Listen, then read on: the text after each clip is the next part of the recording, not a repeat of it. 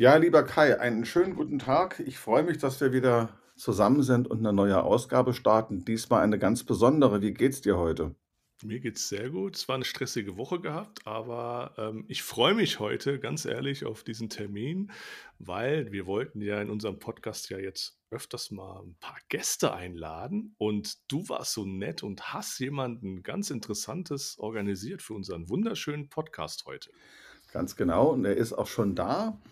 Es ist der Andreas Ulrich und vielleicht, Andreas, sagst du mal ganz zu Anfang ein paar kurze Worte zu dir, ehe wir dich mit Fragen bombardieren. Also äh, verrate noch nicht zu viel, bitte.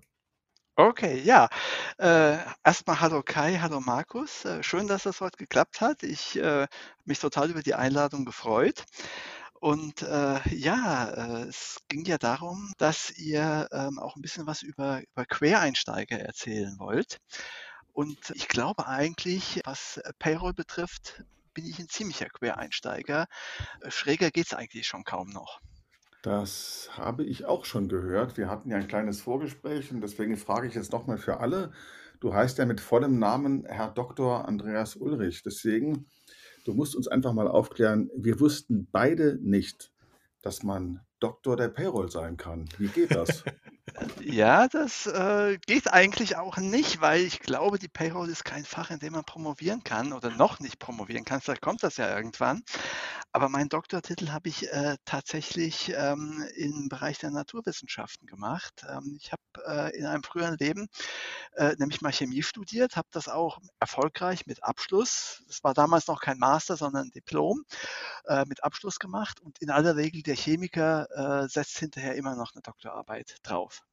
So interessant. Okay, erzähl, wie, wie, wie, warum und wie bist du in die Payroll gekommen? Von der Chemie in die Payroll. Also, äh, ich denke mal, ich habe einen Kumpel, der arbeitet auch äh, beim großen Chemieunternehmen und der verdient recht gut. Wie, wie, wie war denn das? Also, ich glaube, in der Payroll verdient man, glaube ich, nicht so gut, oder? Naja, das kommt immer darauf an, ob man jetzt, auf welchem Level man in der Payroll ist. Also ob man jetzt eher der, der, der Lohnbuchhalter ist oder vielleicht auch noch ein bisschen noch Führungsaufgaben übernehmen kann oder vielleicht auch ein bisschen über den Tellerrand der Payroll hineinblicken kann in, in die, die Finanzen, so ein bisschen interdisziplinär arbeiten. Ich glaube, da kann man sich auch ganz gut entwickeln. Aber wie, wie war das mit der Chemie damals? Naja, äh, ich bin zugegebenermaßen nicht mehr ganz der Jüngste. Man würde mich, wenn man so diese, diese typischen Altersklassen einteilt, ähm, natürlich als, als Boomer bezeichnen. In einem Jahrgang, ähm, äh, mit dem man als Absolvent nicht etwa wie die heutigen Absolventen zwischen mehreren Stellen äh, auswählen kann, sondern da war es eher umgekehrt. Ähm, die, die Unternehmen in der Chemie äh, konnten für jede Stelle, die sie zu besetzen hatten, äh, irgendwo zwischen, zwischen fünf bis zehn Kandidaten sich anschauen. Und äh, es war auch eine Zeit, als ich fertig geworden bin, wo es unheimlich schwer war, als, als Akademiker, selbst als Naturwissenschaftler, äh, da einen Job zu kriegen.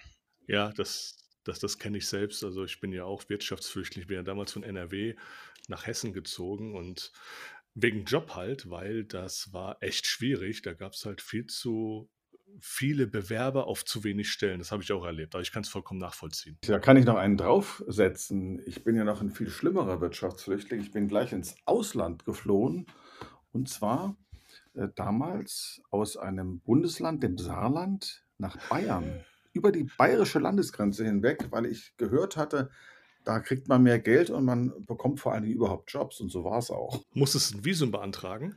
Ja, musste ich machen, aber ich habe das dann, ich habe die Bayern-Hymne auswendig gelernt und dann war Franz Josef Strauß einverstanden. Sehr gut. Ja, das ist, ist äh, auch natürlich ein, ein, Weg, den man machen konnte. Ich habe mich tatsächlich bundesweit beworben und irgendwann mal ja, hieß es dann ja, diejenigen, die eigentlich als, als, als Chemiker in der Forschung nichts kriegen, die versuchen irgendwie über die Vertriebsschiene da reinzukommen, so als Pharmareferent beispielsweise. Also ich hätte etliche Kollegen von damals, die das tatsächlich gemacht haben. Und ähm, jetzt ist es allerdings so, ich habe tatsächlich kein ganz schlechtes Zeugnis gehabt als Chemiker. Und ich erinnere mich, ich war mal in so einem Assessment Center, das äh, da auch von Psychologen äh, gemanagt worden war, mit, mit, verschiedenen Tests, mit Rollenspielen, aber auch so mit, mit, mit, mit mathematischen äh, Spielchen. Das muss man dazu sagen, ich bin von meinem Typ her schon ein, ein Kopf- und Zahlenmensch. Und äh, Mathematik wie auch die Naturwissenschaften haben mich halt auch immer fasziniert. Deswegen äh, habe ich das ja auch studiert irgendwo. Und äh, ja, und der Psychologe sagte mir, naja, äh, wir haben mal die Tests gemacht, also äh, wirklich äh, tolles Zahlenverständnis, logisches Verständnis ist da, aber äh, viel analytisches Denken, aber das ist eigentlich genau das, was wir im Vertrieb nicht so brauchen können. Da stehen sie sich eher im Weg und sind wir ganz ehrlich, wenn wir sie jetzt einstellen und ausbilden und sie kriegen dann doch einen Job in der Forschung, äh, dann werden sie doch wahrscheinlich dann auch weg sein. Sag ich, naja, klar, ne, was, was soll ich darauf sagen? Ne? Jetzt wird mir einiges klar, Andreas. Also einmal Assessment Center, da klingt es auch bei mir. Mittlerweile ist es ja sicherlich so, dass die Beschäftigten oder die Kandidaten hingehen können und können ihre Arbeitgeber, die sich um sie bewerben, in Assessment Center schicken. Das ist ja auch mittlerweile mhm. eine ganz andere Entwicklung. Richtig. Und nach, nachdem du gesagt hattest, dass du ein Mathematikfreak bist, ich möchte es mal so formulieren, so salopp, dass du dich einfach immer schon für Zahlen begeistern konntest, wurde mir auch ein Stück weit klar, wie dein Weg in Richtung Payroll ausgesehen haben kann, denn da erkenne ich eine Affinität, die mir vorher zumindest nicht klar war.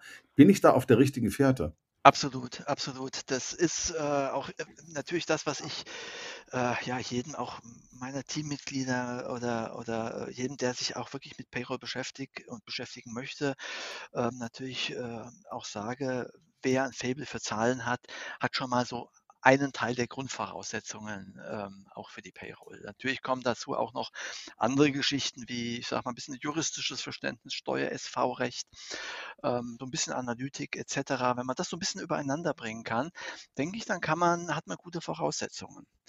Ja, und, und, und im Endeffekt war es dann tatsächlich so, ähm, dass ich im, im Vertrieb äh, schon quasi meine, meinen ersten Job habe. Witzigerweise, es war nicht im, im, im Pharmavertrieb. Ich habe ein, zwei Jahre lang Versicherungen verkauft, weil ich da auch einen, jemanden kennengelernt hatte, der sagte, Mensch, komm, ich äh, gebe dir eine Chance, arbeitest mal eine Zeit lang in dem Bereich und kannst auch vielleicht Führungskräfte-Trainings mal mitmachen, so im, im Bereich dann mal Vertriebsleitung mal reinschauen. Und das habe ich auch eine Zeit lang gemacht, aber das, das war mir dann doch irgendwie zu trocken und, und, und fernab von allem. Und da hatte ich nochmal eine Bewerbungsrunde gestartet und siehe da, ich hatte dann also, glaube ich, äh, fünf Bewerbungen geschrieben, hatte vier Angebote davon, drei davon von, von äh, Pharmaunternehmen und eins davon bei einem äh, Softwareunternehmen in Wiesbaden, das sich äh, auch eben mit, mit äh, Entgeltsoftware und HR-Software ja, äh, beschäftigt. ich weiß, wen du meinst. und ähm, hatte dort ein, ein, unheimlich interessantes Gespräch mit dem Vertriebsvorstand, der sagte, äh, toll, Chemiker sind Sie. Ich habe Agrarwissenschaften studiert. und äh, auf, auf, dieser äh, Basis haben wir uns eigentlich auch sofort verstanden. Er hat, es, es war genauso ein Quereinsteiger wie, wie ich auch. Und äh, ja, das war äh, dann eine, eine, wirklich eine, eine, tolle Zeit und ähm, habe dort dann zunächst mal eben äh, die Payroll-Software äh, verkauft.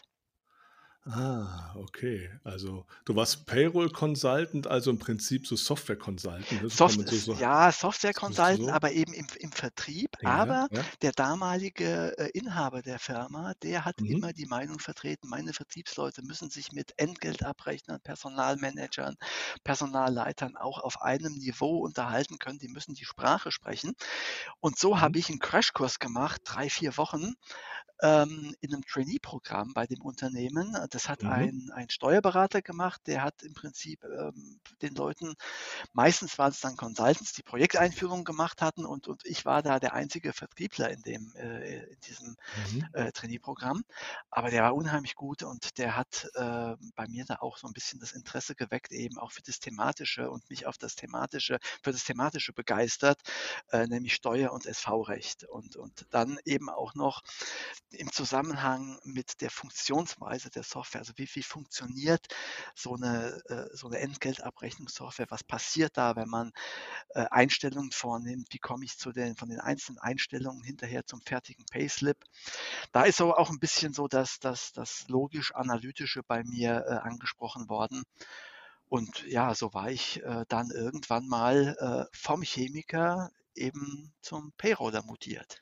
Das ist interessant. Das heißt also, du hast angefangen im Vertrieb. Ich finde übrigens die Einstellung des damaligen äh, Inhabers sehr richtig, dass man eben als Vertriebler auch in der Lage sein soll, die Payroll ein Stück weit zu verstehen und herzubeten sozusagen, aber du bist ja für so einen Softwareanbieter ein Volltreffer, weil wenn du dich dann tiefer eingearbeitet hast, bist du ja im Prinzip in einem solchen Unternehmen auch für andere Jobs wie geschaffen und ich denke, so kam es dann auch. Ja, nicht innerhalb des Unternehmens tatsächlich. Ähm, ich war sehr lange dabei. Es war tatsächlich meine längste Station in meinem Arbeitsleben, die ich auch nicht mehr werde verlängern können, wahrscheinlich, weil dafür bin ich jetzt schon tatsächlich zu alt.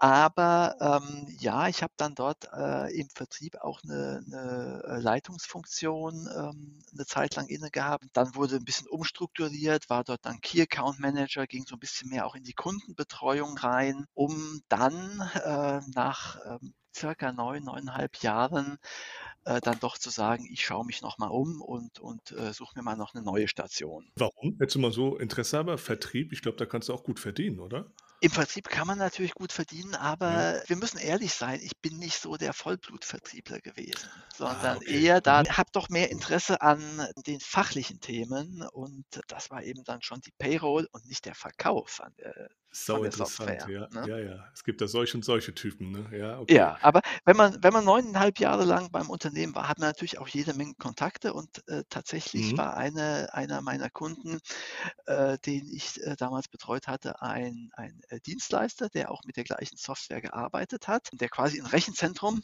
äh, sozusagen betrieben hat, also dann eben Mhm. Auftragsdatenverarbeitung für Dritte gemacht hat und dorthin bin ich dann gewechselt tatsächlich. Ah, okay. Und dann war das dein erster Job quasi so direkt an der Basis der Payroll. Wie wie war denn der Zustand dieses Jobs? Wie hat sich das genannt, dieser erste Job? Also, äh, zunächst mal war ich, äh, bei dem Unternehmen als One-Man-Show für den Vertrieb zuständig. Der Vertriebler dort hat das Unternehmen verlassen. Allerdings, äh, sagte der Geschäftsführer: „Na ja, Vertrieb allein, äh, wird dich wahrscheinlich nicht auslasten und außerdem aufgrund deiner Skills kannst du vielleicht auch noch 'n bisschen Consulting machen“, wobei ich da weniger das Payroll-Consulting gemacht habe, als vielmehr das HR-Consulting. Das heißt, Mitarbeiterportale, Urlaubs und Reisekostenportale, äh, dann eingerichtet hatte, was alles innerhalb dieser Software-Suite, in der ich da, äh, tätig war, abgebildet werden konnte. Das war so eher die Aufgabe und dann ist allerdings der Vertriebler, der, äh, gegangen ist, aufgrund dessen die Position frei wurde, der war mit seinem neuen Job nicht glücklich, ist wieder zurückgekommen und dann habe ich gesagt: „Ach komm Leute, dann lasst mich doch lieber ganz Consulting machen.“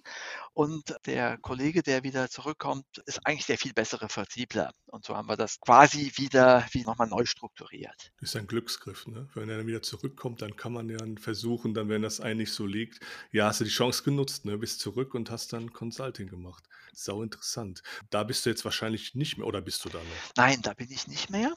Ich hatte dann ja, das das kommt auch immer wieder mal vor, dann 'n unmoralisches Angebot, auf aufgrund dessen ich das das Ja. Unternehmen dann verlassen hatte, was sich nicht so ganz als Volltreffer herausgestellt hatte. Allerdings, wenn man da so tief in dem Mark in der Materie drinsteckt, dann dann dann kennt man immer jemanden, der jemanden kennt, wo dann wieder Not am Mann ist und so bin ich zu 'nem weiteren Unternehmen gekommen, wo ich dann mir 'n paar Skills aufbauen konnte im Projektmanagement, also wo ich als Projektmanager Einführungs äh, Projekte betreut hatte. Auch weniger an der Basis der Payroll, sondern mehr an dem reinen Projektmanagement, also an dem an der Steuerung der Ressourcen, die man eben braucht, um bei der Einführung der Software dann über Wochen und Monate dann bis zur ersten Echtabrechnung zu kommen. Ja, das habe ich auch schon erlebt. Also, bei uns wurde ja dann auch damals die Software eingeführt und das war ja 'n Mammutprojekt. Das wurde ja so nebenbei in dem Tagesgeschäft und auch sauinteressant, was sich da wie die Leute das dann eingerichtet hatten, Mandanten anlegen und den ganzen Kram von A bis Z.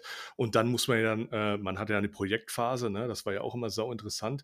Aber dann ging's ja über ins Tagesgeschäft und dann hat man dann so die die Sachbearbeiter, die mit dem Projekt nichts zu tun hatten, da wurden die langsam abgezogen, da waren die weg und dann und dann ging die Arbeit erst richtig los. Richtig. Also genau, das ist, äh, sauspannend. Ähm, ich kenne das von der anderen Seite, ne? Ich durfte dann immer das äh, ja, dieses Programm dann in Empfang nehmen und testen ganz viel und war sehr stressig, aber, ähm, ich habe sehr viel gelernt. Also, bestimmt sehr lehrreiche Zeit, oder?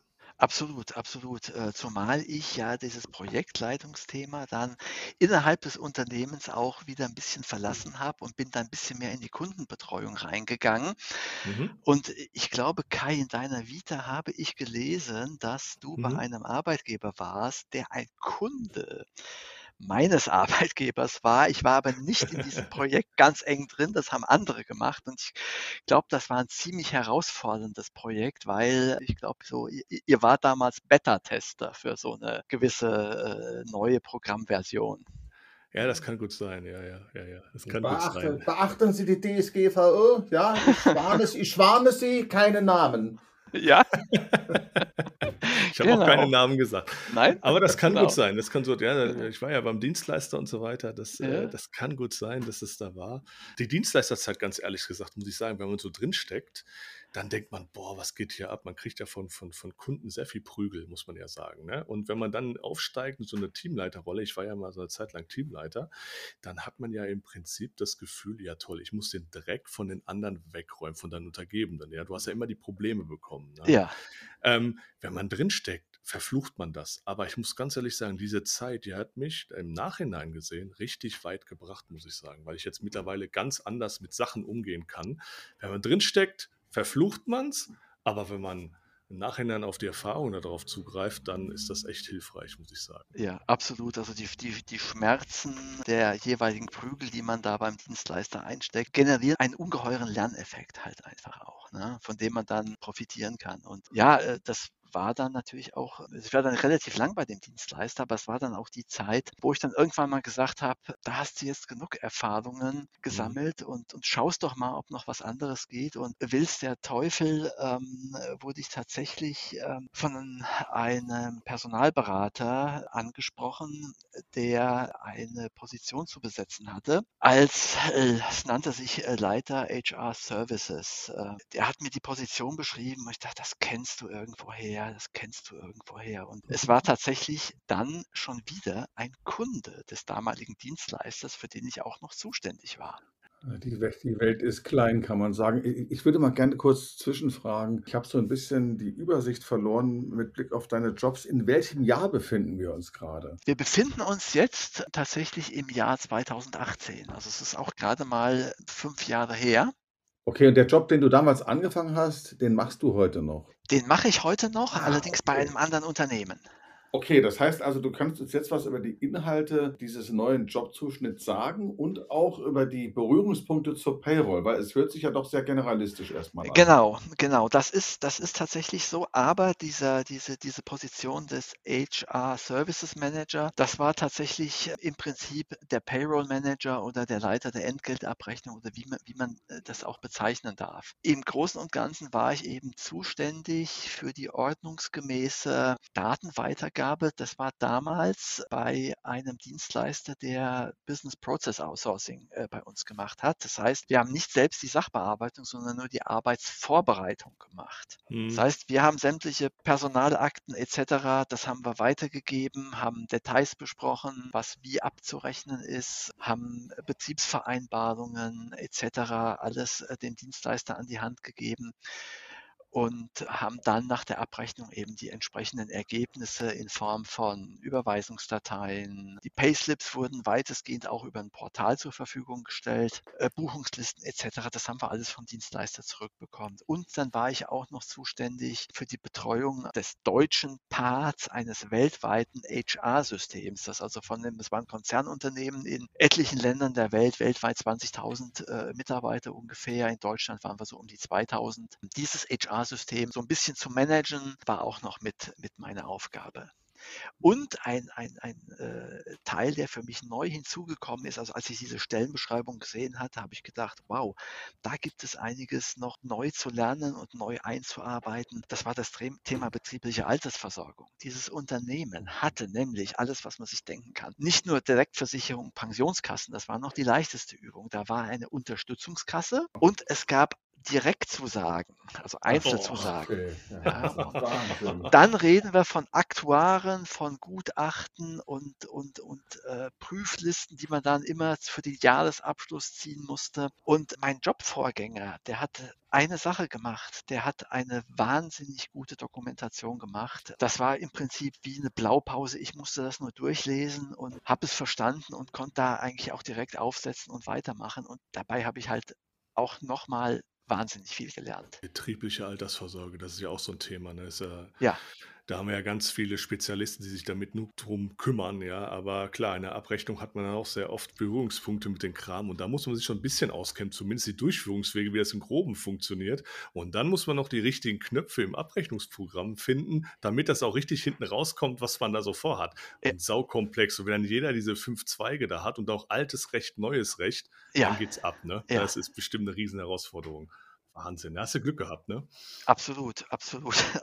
Und dann kommt es ja noch hinzu, wir rechnen auch, auch heute im, in meinem jetzigen Unternehmen, mhm. äh, rechnen wir Betriebsrentner ab. Das heißt, die äh, haben irgendwo eine monatliche Rente von, je nachdem, das ist im kleinsten Fall so 20, 30 Euro bis, bis, bis hin zu 250, 300 Euro, äh, die die bekommen, je nachdem, wie lange es beim mhm. Unternehmen waren. Und dann haben wir ja so Themen wie Zahlstellenverfahren. Ja, muss ich auch gerade dran denken. Und, und ne? Also ja, da kommt Wahnsinn. man, das hört sich unheimlich einfach an, weil die haben ja eigentlich von Brutto bis Netto, viele haben gar keine Abzüge. Ne? Aber mhm. ähm, dann gibt es Freibeträge und Freigrenzen für die Pflegeversicherung und, und, und. Also da sind der Varianten und Variationen eigentlich Tür und Tor geöffnet äh, gibt es ohne Ende, wirklich. Also Andreas, du hast ja bei dem, was du tust, sehr vieles aus einer gewissen Überflughöhe im Blick, würde ich sagen. Äh, viele Zahlenströme, viele Gesamtzusammenhänge siehst du.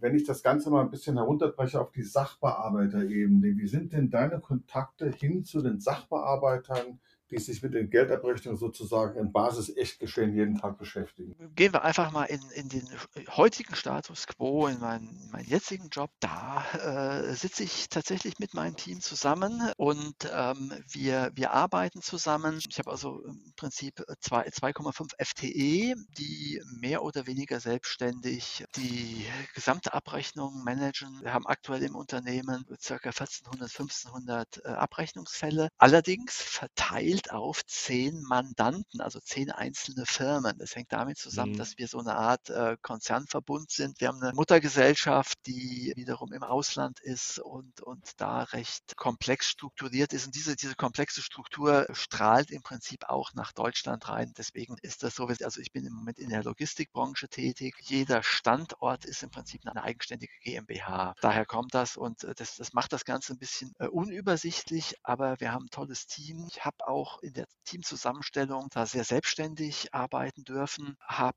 also meine Mitarbeiterinnen und Kolleginnen, äh, wir arbeiten da wirklich auf Augenhöhe, die sind unheimlich gut, arbeiten sehr, sehr selbstständig und lediglich, wenn es um Spezialthemen äh, geht, da bin ich natürlich derjenige, der eben dann möglichst die letzten äh, Hürden und Hindernisse aus dem Weg räumt. Und für mich in, in Zusammenarbeit mit, mit meinem Team ist eigentlich auch ganz wichtig, dass ich mit, mit Informationen eben auch nicht hinterm Berg halte, sondern ich sag mal, kann ja auch mal sein, dass ich mal länger ausfalle und dann muss das Ganze auch weiterlaufen. Das ist für mich immer ganz wichtig, dass alle auch da wirklich sehr selbstständig arbeiten können. Ich war gerade vor ein paar Wochen, zwei Wochen im Urlaub und ganz ehrlich, es lief wunderbar ohne mich. Das hört sich echt gut an. Wie macht ihr das? Also ich, ich habe damals den Dienstleister oder beziehungsweise meinen alten Arbeitgeber ich verlassen, weil ich im Prinzip jede Woche Abrechnung hatte, weil ich auch verschiedene Mandanten hatte. Prinzip jede Woche musste ich einen neuen Mandanten anfassen, neu abrechnen, neu kontrollieren, neu prüfen, neu Dings. Und das, das ist auf Dauer, ich hatte sieben Abrechnungen im Monat, also an verschiedenen Tagen, jetzt mal zum 15. Mal, zum ersten Mal, zum normalen, zum Beitragsnachweisen. Wie, wie macht ihr das? Also mich, für mich persönlich war das sehr stressig. Äh, rechnet ihr an einem Tag ab, zum 15. oder so, oder habt ihr da auch verschiedene Abrechnungstermine? Gott sei Dank nicht. Also das wäre dann schwer okay. machbar. Wir mhm. rechnen tatsächlich, also wir haben jetzt in der nächsten Woche haben wir eine Testabrechnung am Laufen. Die ist am Dienstag, glaube ich, drei Tage später läuft dann die mhm. Echtabrechnung. Klassiker. Es muss, ja. man da, es muss man dazu sagen, wir haben an den einzelnen Standorten auch immer noch HR-Kräfte. Interessanterweise bin ich mit dem Payroll-Team gar nicht in der HR-Abteilung unterstellt, sondern der Finanzabteilung. Das hatte ich damals bei einem Arbeitgeber auch. Äh, ja, da gehört auch zu Finance, nicht zu Personal. Das ist witzig, ja, ja. Aber, aber äh, ich sag mal, wäre es jetzt andersrum, ich, ich bin sozusagen Diener äh, zweier Bereiche, dem Finanzbereich und dem HR-Bereich. Wäre ich der HR-Abteilung unterstellt, könnte ich den Finanzbereich ja auch nicht verhungern lassen, sondern ja, das klar. ist das Schöne auch am Payroll-Job. Ein Stück weit ist man eigentlich so ein bisschen so ein, so ein Solitär im Unternehmen. Ja, man ist wichtig, es muss funktionieren. Ich brauche auch auch durchaus immer Austausch, ein Counterpart in Form meines Vorgesetzten, wo ich ähm, auch immer mal mich selbst auch mal hinterfragen kann, wo ich Ideen anbringen kann und, und äh, auch da ein Feedback dann zu bekomme, was in aller Regel so aussieht, dass ich, ich mal, höchstens mal einen Hinweis kriege. Da könnte man noch mal überlegen, ob man noch mal in diese Richtung oder in jene Richtung geht. Aber es ist ein sehr selbstständiges Arbeiten eben. Und wem ich da jetzt direkt disziplinarisch unterstellt bin, ähm, das äh, ist da an der Stelle, glaube ich, für den für den Payroll-Job eigentlich gar nicht, gar nicht so relevant. Ich habe, wie gesagt, auch einen, einen sehr guten Draht in die HR-Abteilung. Und eben, wie gesagt, die Prüfung der Abrechnung, das macht, mhm. Ah, das geben wir auch an die, an, die, an die Niederlassungen weiter. Die müssen dann innerhalb von drei Tagen dann äh, Feedback geben und ähm, also wir müssen nicht die ganze Prüfarbeit machen. Das ist okay. der, große, der große Vorteil dabei. Also wir arbeiten sehr dezentral, muss man dazu sagen. Kommen wir vielleicht an dieser Stelle so langsam zum letzten Fragenblock, weil wir schon eine halbe Stunde reden. Es ist total spannend, muss ich sagen. Aber es gibt noch so ein paar Fragen allgemeinerer Natur, die würden uns auch noch interessieren. So mit Blick auf die Payroll insgesamt. Anfangen möchte ich mit einer Frage, die zu tun hat mit äh, der Stellung der Payroll im Unternehmen und dem Leumund der Payroll außerhalb der Unternehmen. Ich will mal ein, zwei Beispiele nennen dazu. Der Chef kommt rein und dann sitzt du dann in der Payroll oder ein Sachbearbeiter sitzt da und dann sagt dann der Chef, sagen Sie mal, ich frage mich die ganze Zeit, was Sie im ganzen Monat eigentlich machen. Die Maschine macht doch alles. Sie machen aus dem Brutto Netto und drücken ein Knöpfchen. Das klingt jetzt alles sehr überzeichnet, aber es gibt immer noch viele Menschen in Unternehmen, die glauben scheinbar, in der Payroll ist das so und wird aufgrund der fortschreitenden Technik immer weiter so. Das ist das erste Beispiel. Und das zweite ist, als ich noch in der Praxis saß, in der Payroll, war ich mal abends verabredet mit so ein paar Leuten. Die meisten kannte ich nicht. Und dann haben die mich gefragt, was machst du eigentlich? Dann habe ich erzählt, ich mache Entgeltabrechnung. Und da war die Reaktion eigentlich dieselbe wie eben beschrieben die konnten sich gar nicht vorstellen, dass das ein Beruf ist. Jetzt kommst du. Ja, das kann ich eigentlich völlig nachvollziehen. Ich hatte tatsächlich auch mal eine Situation, wo in der Geschäftsleitung der Glaube vorhanden war, naja, diese und jene Spezialaufgabe können wir ja da auch noch rübergeben, weil ja, die drücken ja nur einmal im Monat auf den Knopf. Ne? Klassiker.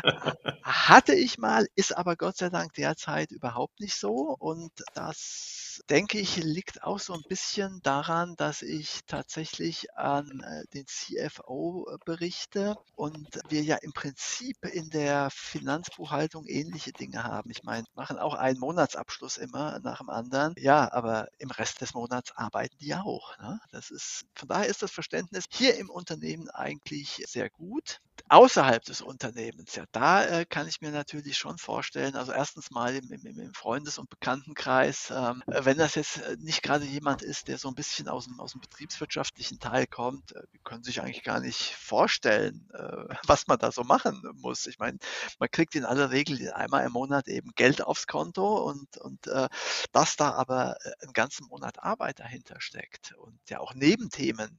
Wie gesagt, bei mir kommen sowieso noch Nebenthemen dazu, siehe Lieferung der Daten an die, an die Aktuare für die Pensionsgutachten, ein Thema, oder, oder Rückstellungen, Lieferung an Daten für Rückstellungen auch. Ne? Das, ist, das sind Sachen, die dann eben wirklich verteilt über den Monat immer wieder kommen, aber langweilig wird einem dabei nicht. Also man hat wirklich jeden Tag mit irgendetwas da zu tun. Ne? Ja, und wir hören ja auch gerade von dir sehr eindrücklich, äh, dass äh, dir nie langweilig geworden ist. Und Kai, in den letzten Ausgaben, die wir gemacht haben, in den letzten zig Ausgaben, kam ja. das jedes Mal aufs Neue raus. Wir haben uns immer wieder neue Themen gesucht, so Einzelthemen und dachten, ob wir darüber jetzt lange reden können. Und am Ende war es so, dass die Zeit zu knapp war. Wegen jedes einzelnen Themas. Ja. ja jedes Mal. Ja, ja, ja, also das ist, Wahnsinn. und äh, ich sag mal, ich verfolge ja natürlich auch euren Podcast und es kommen ständig immer wieder neue Sachen, wo, wo ich sage, ähm, wieder was ganz Neues. Jetzt demnächst ähm, wird das SV-Net abgelöst durch, äh, durch ein neues Portal. Äh, ja, das, das stellt uns auch wieder vor, vor Herausforderungen, weil an den Niederlassungen tatsächlich unsere HR-Kollegen ja auch mit SVNet immer zugange sind, äh, wenn es darum geht, Vorerkrankungen zum Beispiel abzufragen. Das können wir zwar auch aus der Payroll-Software heraus machen, aber die Logistikbranche ist sehr schnelllebig mhm. und da müssen Themen, äh, Ergebnisse ganz schnell auf den Tisch liegen. Und deswegen machen die sich manchmal gar nicht die Mühe, äh, den Umweg über uns zu machen, sondern die haben direkten Durchgriff über, über SVNet, machen die die Abfrage. Das wird sich im Laufe der nächsten Wochen und Monate auch ändern. Und das ist natürlich auch in meinem Themengebiet drin, dass ich hier wiederum die, die, die Tür öffne. A, für uns selber in der Payroll-Abteilung. Wir brauchen es nicht ständig, aber in Einzelfällen brauchen wir auch diesen Zugang direkt zu den Sozialversicherungen. Und wir müssen das natürlich auch für die Kollegen im, im, im HR-Bereich, in äh, den Niederlassungen und auch in der Zentrale auch öffnen. Ja, ja, das stimmt. Manchmal kannst du es ja nicht anders machen. Ne? Du kannst ja nicht über ein Abrechnungsprogramm laufen, gerade wenn du eine Betriebsprüfung hast und dann eine Nachzahlung hast oder sonst was. Da musst du ja auch die DÜV-Meldung dann rückwirkend machen über Jahre hinweg. Genau. Und das schaffst du ja gar nicht mehr, weil das Steuerjahr und so weiter abgeschlossen ist. Das funktioniert überhaupt nicht. Genau, zumal ähm, ich äh, hier in dem Unternehmen ja auch noch zu Anfang, als ich hier rein bin vor ungefähr drei Jahren, äh, ja. habe ich ja eine neue Software äh, eingeführt. Wir waren vorher beim Steuerberater ähm, und ähm, mhm. wir, wir haben quasi ein Insourcing gemacht. Das heißt, wir haben die Sachbearbeitung weggenommen vom Steuerberater ins Haus ge geholt, mhm. weil wir einfach die, die, die Reporting-Ergebnisse, auch, auch die, die Auswertungen aus den, aus den äh, Zahlungen und, und aus den Zahlen, aus den Bruttozahlen, das, das brauchten wir so schnell. So schnell war der Steuerberater nicht und äh, er hat auch nicht umsonst gearbeitet. Und mhm. ähm, äh, diese, diese Einführung der Software bedingt jetzt, wir haben irgendwo ähm, hier einen Cut. Das heißt, das ja. ist kein Durchgriff, der in die, in die letzten fünf Jahre geht, sondern das geht nur bis zum Beginn des Aufsetzens unserer neuen Software. Ansonsten, ja. die, die alten Daten kriegen wir gar nicht mehr so. Nee, wahrscheinlich so eine große Sammeldatei, ne, die man Ja, dann hat und so ein ja, Abzug von dem Mandanten oder so, ne, und dann geht die wilde Suche los, ne? ja, Ja, ja, das ist leider so. ja. Ich habe noch mal eine Frage, jetzt mal so ganz reingesponnen. Wenn du König von Deutschland wärst, was würdest du in der Payroll ändern? Boah, das ist eine gute Frage. Ja, äh, ich glaube, ich würde gerne ändern, dass man, wenn sich die Politik neue Dinge einfallen lässt, dass sie sich vielleicht im Vorfeld über die Machbarkeit mal Gedanken macht, sich vielleicht mal zusammensetzt mit den Leuten an der Basis, an der Praxis, vielleicht auch mit den Softwareunternehmen, die ja im Endeffekt diese ganzen Ideen auch einbauen müssen in die, in die Software. Ja. Wir müssen das Ganze dann in unsere Prozesse umsetzen. Vielleicht da ein bisschen mehr Überlegungen im Vorfeld machen, ob das denn alles wirklich so kompliziert sein muss. Und da glaube ich, dass das, das ist in der, in der Vergangenheit alles ganz anders gelaufen. Du sprichst mir aus der Seele, muss ich ganz ehrlich sagen wenn ich äh, jetzt mal ganz ehrlich, ich würde dich wählen, ne? also zum König von Deutschland sofort.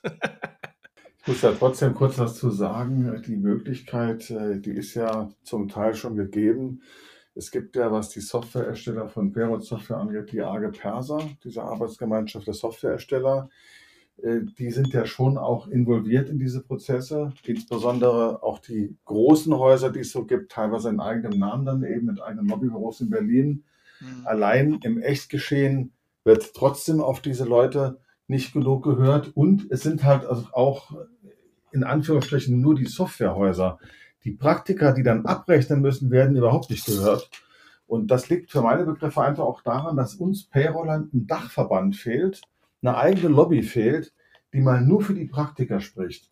Und das sei an dieser Stelle hier noch eingeworfen. Vielleicht sollten wir uns alle darum auch noch einmal verstärkt Gedanken machen, dass wir eine Interessenvertretung gründen, auch jenseits der Softwarehäuser, vielleicht auch mit den Softwarehäusern, aber eben auch mit allen anderen, die mit Pero zu tun haben, um mit starker Stimme zu sprechen. Was meint ihr? Ja, absolut super Ansatz. Ja, sicher. Hatten wir schon mal im, im Podcast, ne? Also ich wäre sofort dafür, dass man äh, sowas gründen könnte. Ich bin der Erste, der unterschreibt. das ist gut. Ich hätte noch eine abschließende Frage. Wenn du so auf dein Berufsleben zurückschaust, äh, so wie du beschreibst, bist du ja doch äh, den geburtenstarken Jahrgängen zugehörig. Wenn du das so sagst, äh, sind das so die 60er Jahre, 63 bis 65 vermutlich, irgendwie so in dem Dreh. Will heißen, die meisten Berufsjahre liegen hinter dir und eher wenige vor dir. Wenn du also zurückblickst, ist das gut gelaufen für dich oder hast du manchmal nicht doch Wehmut und denkst dir, ach, die Chemie, ich hätte vielleicht doch irgendwie in der Chemie eher arbeiten sollen. Kommt das manchmal auf? Es kommt sicherlich jetzt überhaupt nicht mehr, zumal ich ja auch zu vielen ähm, ehemaligen Kollegen aus, aus, der, aus der Chemie immer noch Kontakt habe. Und es muss man dazu sagen, die wenigsten von denen haben länger als zwei, drei Jahre nach dem Studium in der Forschung gearbeitet. Danach haben sie äh, eher auch betriebswirtschaftliche Funktionen ausgeführt, haben vielleicht mal irgendwo kleine Werksleitung gemacht oder solche Geschichten und mussten sich dann früher oder später mit den üblichen Dingen der Personalarbeit, nämlich als Vorgesetzter, auch rumärgern. Äh, das heißt, mussten moderieren zwischen Mitarbeitern, mussten sich mehr den betriebswirtschaftlichen Zahlen widmen, die sie irgendwo nach oben reporten mussten. Und ähm, ganz wenige arbeiten da sehr, sehr stark an der Basis noch. Also von daher glaube ich nicht, dass ich in der Chemie heute, ich sag mal, ein höheres Glückslevel hätte, als ich jetzt ohnehin auch schon habe. Ich fühle mich als, als angekommen. Ich ruhe in mir sozusagen mit dem, was ich mache, bin damit ganz, eigentlich ganz zufrieden und mir gehen auch nicht die Ideen aus, wie ich jetzt in meinem jetzigen Job mich auch innerhalb des Unternehmens noch weiterentwickeln kann. Und da ist für mich eigentlich nie das, das, das Ende einer Weiterentwicklung abzusehen. Das ist eine sehr schöne Überschrift für das gesamte Interview. Ich habe ein hohes Glückslevel. Da sollten wir drüber nachdenken, wie wir das Ganze betiteln. Finde ich gut. Vielen Dank von meiner Seite aus auf jeden Fall. Ich fand es großartig, äh, das Gespräch. Habe selbst auch viel gelernt dabei. Ich hoffe, ihr, die uns jetzt zuhört, auch. Kai, was sagst du? Hey, super. Also ich habe mich so wiedergefunden bei manchen Punkten, ja, gerade diese Dienstleisterzeit oder auch diese, ähm, ja, ich leite mal die Aufgaben weiter zum Dienstleister, die rechnen ab, wir kriegen dann die Prüflisten und die ganzen Buchungsdateien und so weiter und man muss dann korrigieren und moderieren.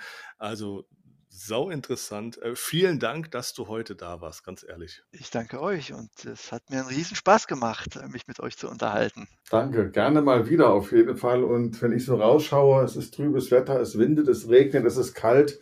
Und mir ist tatsächlich auch warm ums Herz. Ich bin jetzt auch auf einem hohen Glückslevel. Daran bist du maßgeblich schuld, lieber Andreas. ja, das freut mich. cool. Ja, dann ja, wünsche ich mal allen, ne? Einen schönen Abend, oder? Einen wunderschönen Abend. Ebenso auch von meiner Seite. Tschüss. Alles Tschüss. Klar. Ciao. Ja, das war der beste Podcast aller Zeiten. So geht Payroll. Themen für Fachleute in der Payroll und Entgeltabrechnung und für jeden, der Bock drauf hat. Es hat uns großen Spaß gemacht. Wir hoffen, dass wir euch das nächste Mal wiedersehen. Und wenn ihr Lust habt, abonniert uns und hört uns jedes Mal an. Das würde uns zusätzlich motivieren. Und gerne teilen, teilen, teilen. Bis zum nächsten Mal. Haut rein.